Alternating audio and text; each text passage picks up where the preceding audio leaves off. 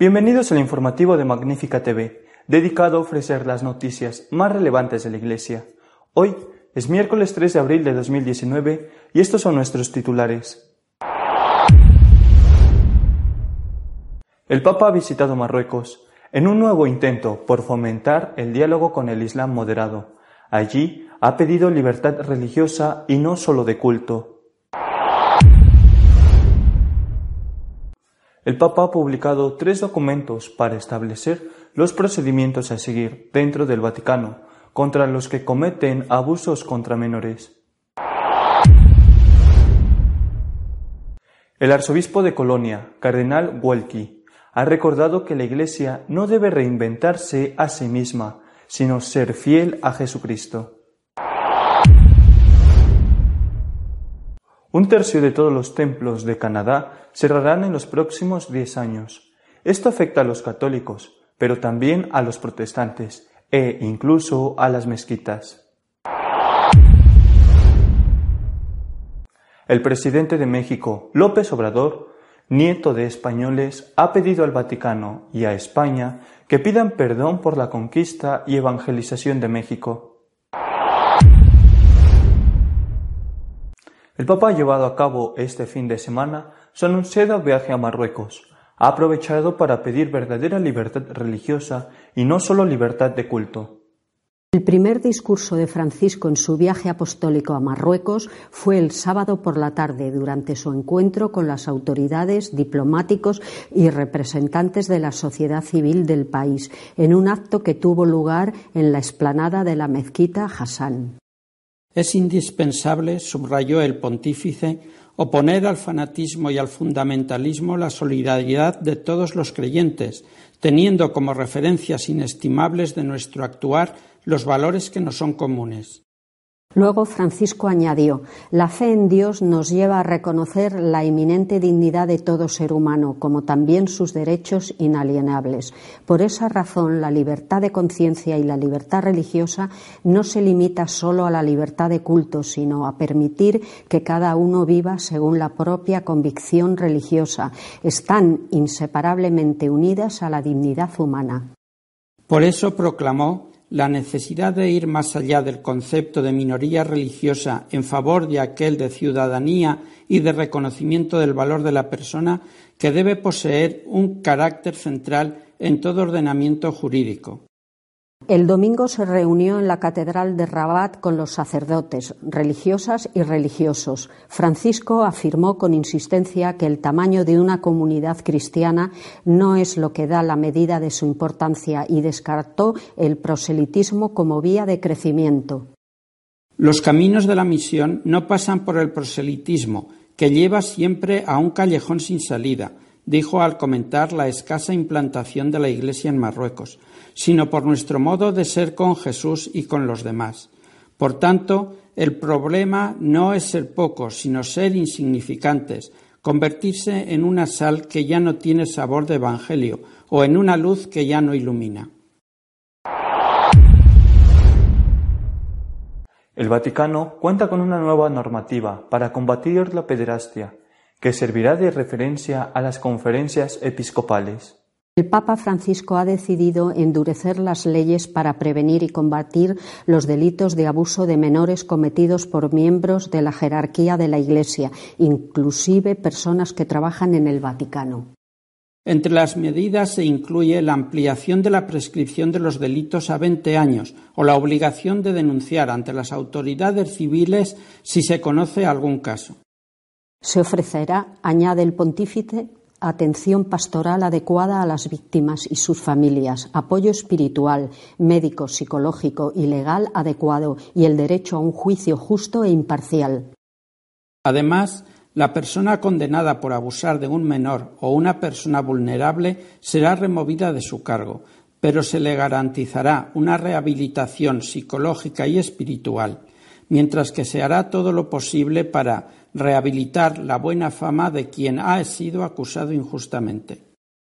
Otra novedad es la sanción para quienes omitan o retrasen la denuncia de casos de abusos a menores o personas vulnerables, excepto en casos de secreto de confesión. Esta ley se aplicará a todos los trabajadores del Vaticano, a la curia y al personal diplomático en las nunciaturas.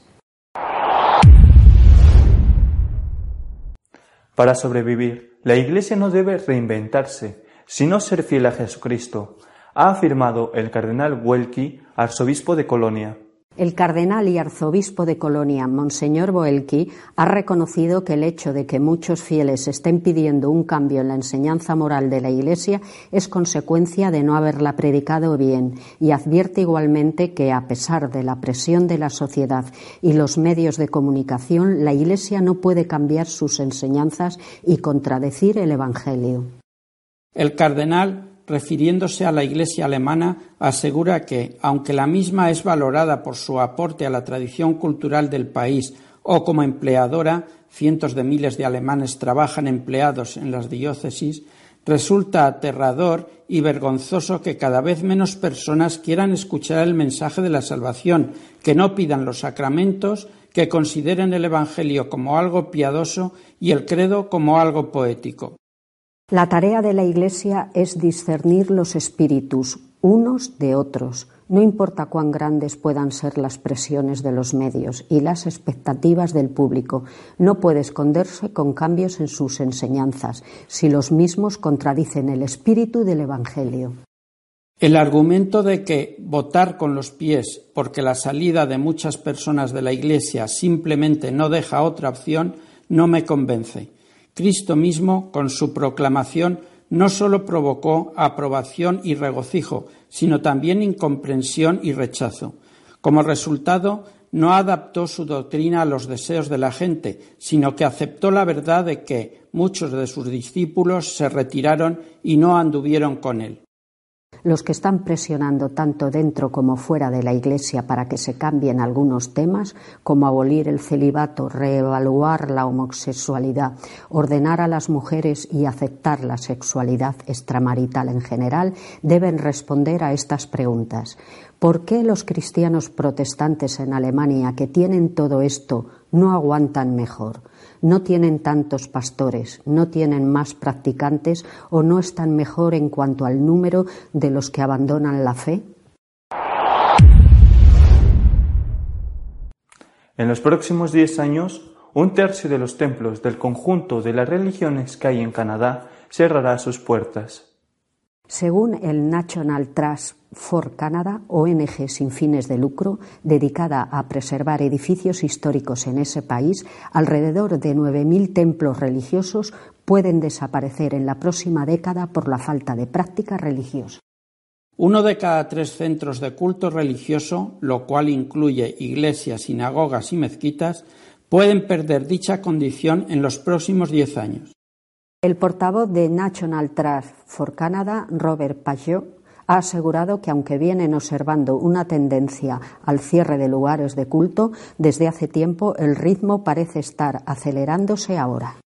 Pajot atribuye el fenómeno a la creciente secularización de la sociedad canadiense, lo cual implica que cada vez asiste menos gente a los actos religiosos.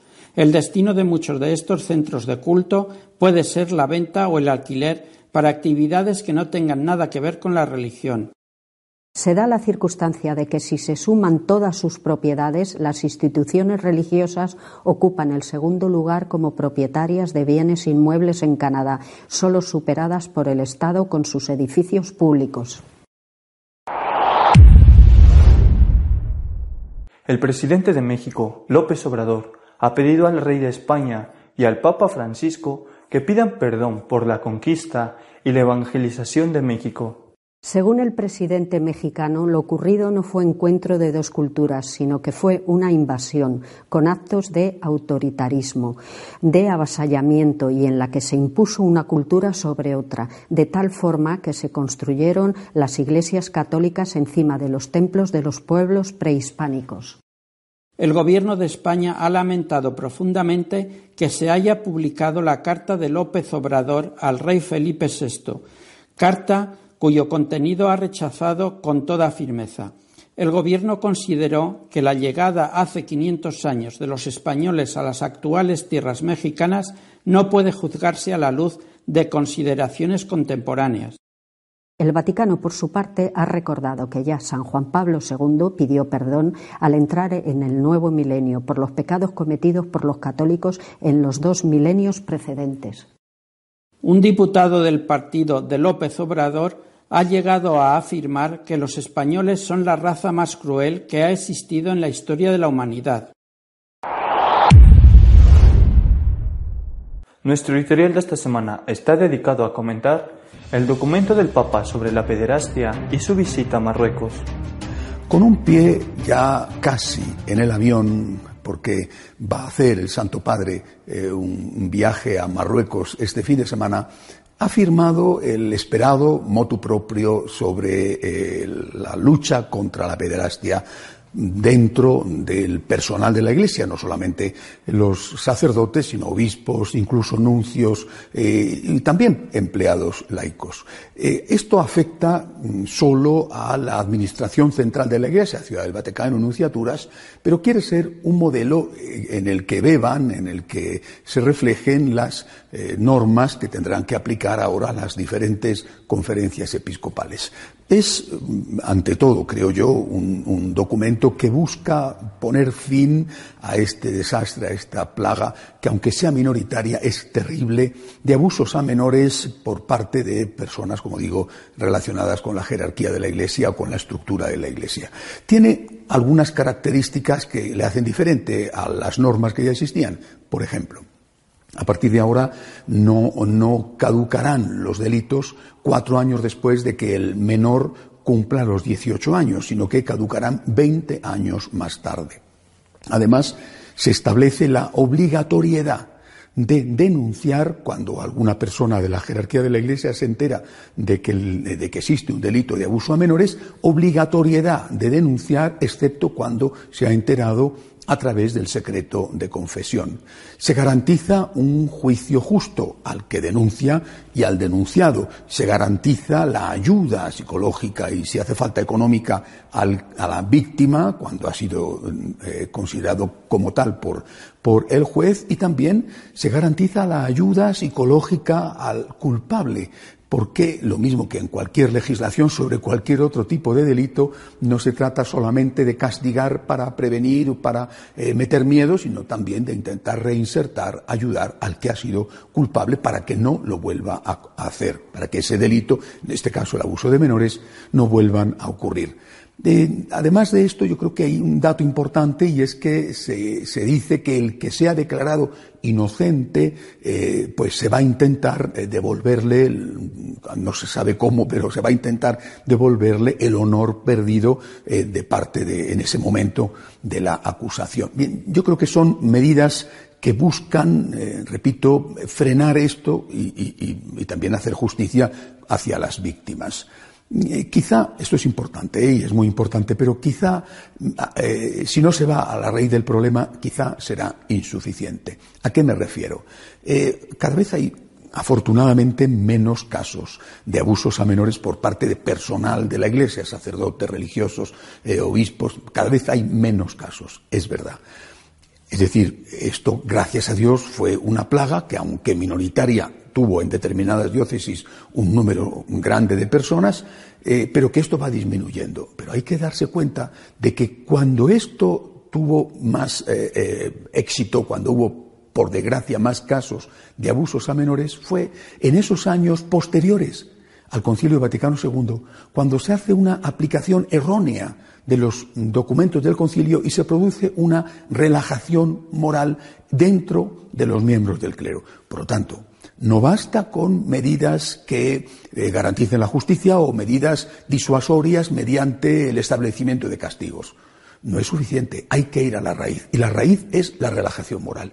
Cuando los sacerdotes, habrá excepciones, ¿eh? las hay, pero cuando los sacerdotes han abandonado su vida de oración, su, su relación con el Señor, su ascética personal, entonces es más fácil que algunos de ellos aunque sean pocos, pero han existido, por desgracia, algunos de ellos hayan caído en este delito pecado de abusar de los menores. Hay que ir a la raíz del problema que es la relajación moral.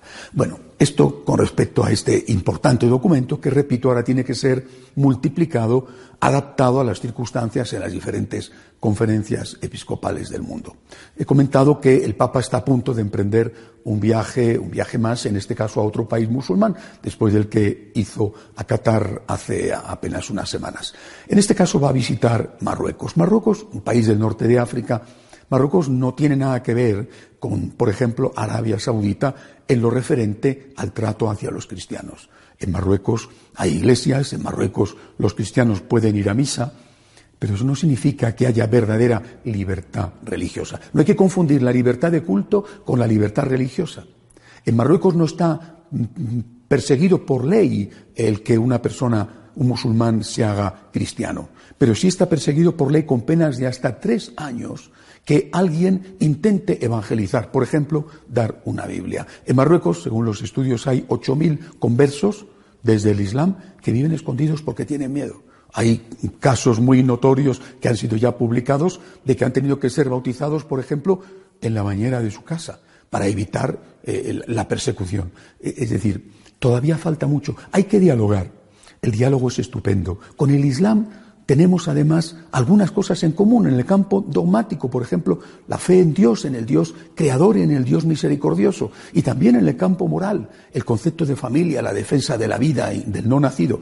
Hay que dialogar y trabajar juntos en todo aquello que podemos trabajar juntos, pero no hay que ser ingenuos en ese diálogo. Hay que poner un horizonte, hay que tener una meta, y la meta es la de la reciprocidad.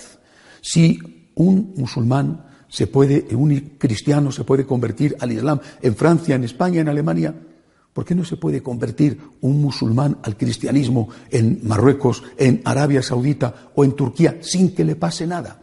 Es decir, el diálogo es muy bueno cuando se entiende como pasos que se van dando, pasos progresivos hacia la meta justa. Si no hay reciprocidad, y si no buscamos la reciprocidad, el diálogo puede convertirse en una excusa, en una especie de pantalla que camufle los problemas verdaderos.